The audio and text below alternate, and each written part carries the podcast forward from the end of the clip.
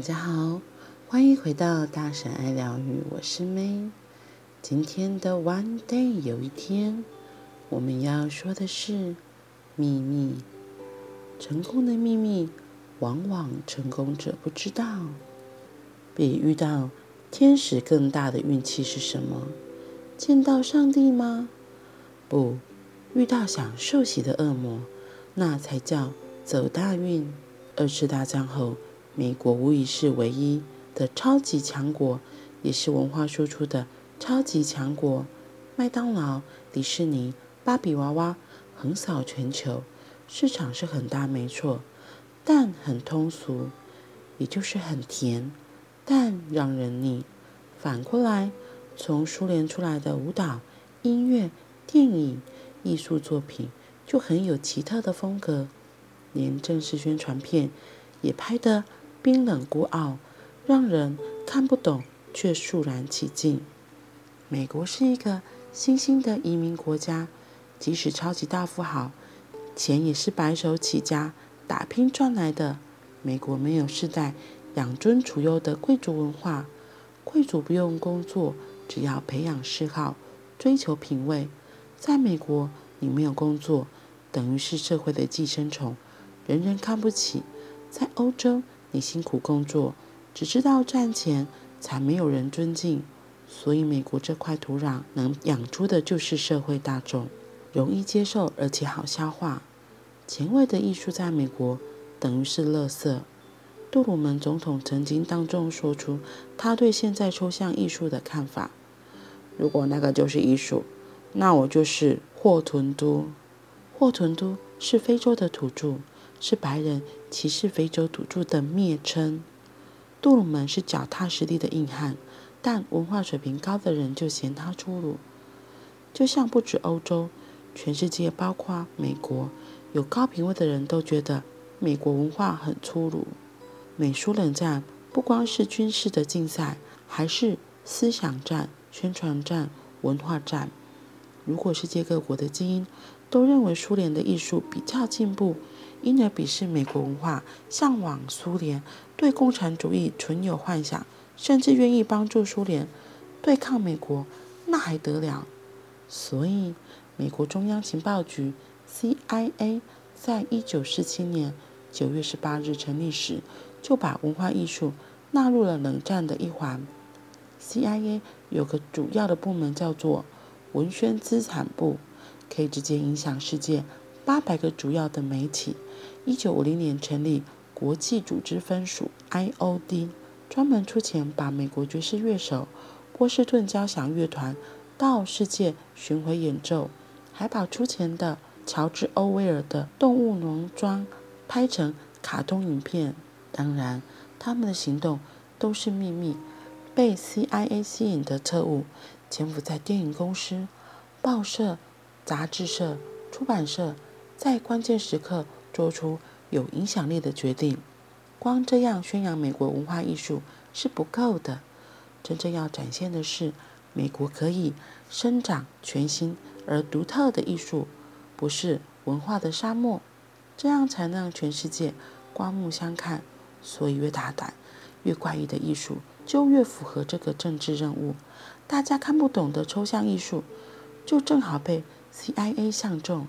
他们决定全力扶持抽象艺术，但不能直接撒钱，这样太粗鲁。他们用代号“长线”成立由学者、作家、诗人、艺术家组成的文化自由代表大会 （CCF）。这个组织在三十五个国家设立代表处，手上发行的杂志有二十四份。他们透过有钱人和基金会当人头，去支持抽象艺术的画展。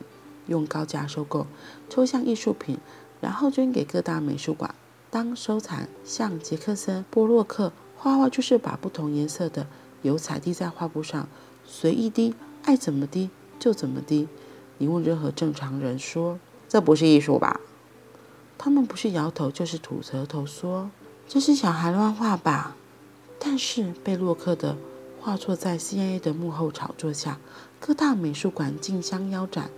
画价如火箭直冲云霄，钱最能移动人的想法。当一张抽象画比一栋大楼还值钱。尽管人们完全不懂这是在搞什么鬼，但钱会把人们脑中的问号全部变成了惊叹号。管它是假艺术、真艺术，能够换钱的就是好艺术。除了波洛克，其他如罗伯特·马泽威尔、威廉·德·库宁、马克·罗斯科，都因为 CIA 在背后支持，红透半边天。长线计划二十多年，不但改变人们对抽象艺术的观点，也让世界感觉美国是艺术的乐土、乐土。世界艺术的重心从此由巴黎转到纽约。一九九五年十月二十二日，一位 CIA 退休的高级官员唐纳德·詹姆森接受媒体采访时，才完全证实 CIA 就是前卫艺术的秘密推手。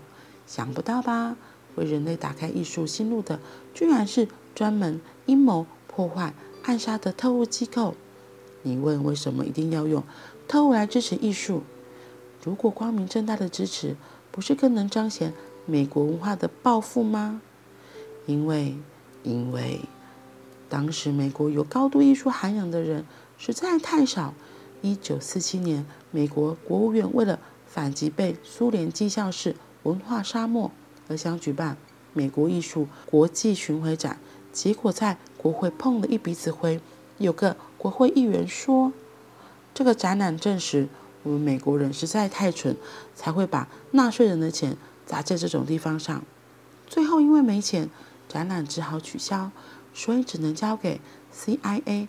他们要钱花钱，都可以说这是秘密行动，为了国家安全，什么都不能说。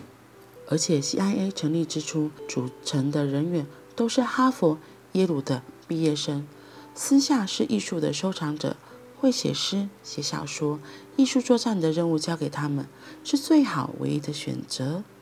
如果你现在学波洛克，拿油彩滴来滴去，然后抱怨他可以随心所欲，而你却处处碰壁，你要知道，并不是你脚下的土地特别烂，而是你没有波洛克的运气。刚好碰上 CIA 这种超级贵人，给你钱还怕你知道？不知道波洛克有没有疑惑？他这样搞居然能够在现代艺术史中占到不可动摇的地位。现代艺术的圆桌上，十个圆桌武士中，可能有九个或全部都是 CIA 的长线养大的鱼。其实不光是抽象艺术，在所有的行业。许多莫名其妙成功的人，他们对自己的成功也是莫名其妙，还以为是天纵英明呢。成功有时候没有什么道理，只是运气特别好罢了。美国的艺术原来一开始这么有趣。我看了一下书中的第一画法，其实还蛮漂亮的，就是很特别。这个手法后来很多的作品也都会应用到，不知道你有没有玩过？像我记得之前也参加过一个活动，它也是类似用这种滴画法，轻轻的喷，轻轻的滴，每一个流线的每一个线条流动，然后感觉不一样，其实呈现出来，我会说还是挺美的啦，只是跟我们一般传统认为的。像是绘画啊、山水画啊，可能就是很不一样，对，所以我觉得，嗯，还蛮有趣的。最后是作者结论也是，他说，原来美国早期的艺术家很多其实都是 CIA 长线养大的鱼，所以他说成功有时候也没什么道理，只是运气特别好罢了。嗯，我觉得真的运气有时候也是一个。很重要的关键因素，重点是，如果这个杰克森波洛克，他那时候没有开始用这种创新大胆的想法来做这件事情，或许那时候 CIA 也不会找到他来协助他完成他的更多的画展啊创作，所以可能需要一些运气，不过你自己也要有够努力，愿意在。自己的梦想道路上迈开大步去做自己喜欢的事情。因为这样子说不定有一天你也会被 cia 这样的机构给看上。好啦那我们今天就到这里喽我们明天见拜拜。